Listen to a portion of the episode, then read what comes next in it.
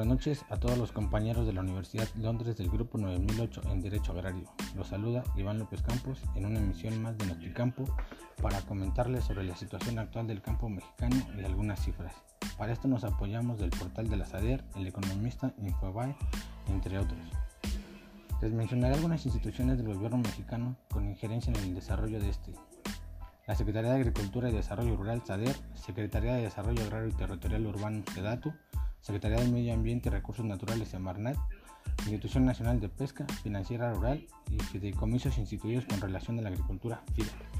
El campo mexicano sigue apareciendo ante la opinión pública como un sumidero de recursos en la cuenta pública, transformando Transformarlo ha sido la meta de los últimos gobiernos. El nuevo gobierno ha heredado no solo una economía rural donde el ingreso ha permanecido deprimido, sino también una estructura administrativa la burocracia y la capacidad operativa de gobiernos anteriores. De esta manera, ha decidido también conservar el Programa Especial Concurrente para el Desarrollo Rural Sustentable, PEC, así como los programas distintivos en varios ramos, y la mayoría de sus objetivos, que en conjunto definen políticas sectoriales y una política rural integral.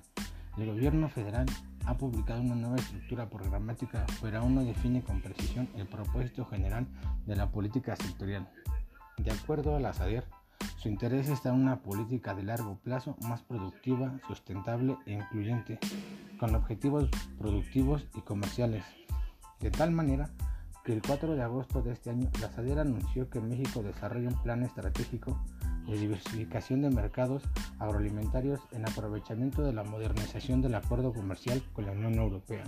Además busca generar acercamientos con países de la región Asia-Pacífico de Medio Oriente, África, Centro y Sudamérica, así como incrementar los flujos comerciales con otras regiones. El gobierno apuntó en un comunicado que el sector agropecuario y pesquero es el primer beneficiario de la modernización del pilar comercial del Acuerdo Global entre México y la Unión Europea, integrado por 27 países y que operaba desde el año 2000. Esto porque se abren oportunidades de negocios para el campo mexicano en productos anteriormente fuera del acuerdo se logran condiciones equitativas frente a otros competidores.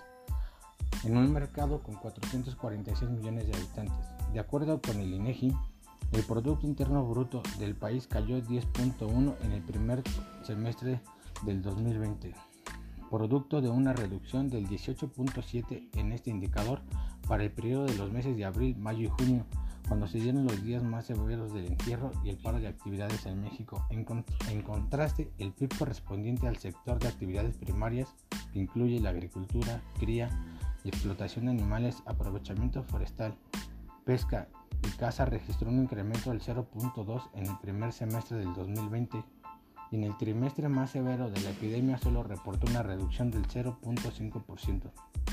El potencial de la actividad agrícola en México da para que más de 5 millones de pequeños productores agropecuarios puedan verse beneficiados con la implementación de cadenas colaborativas en lo que va de los procesos que desarrollan de forma vinculada y organizada, permitiéndose crear un círculo virtuoso en los que todos ganan.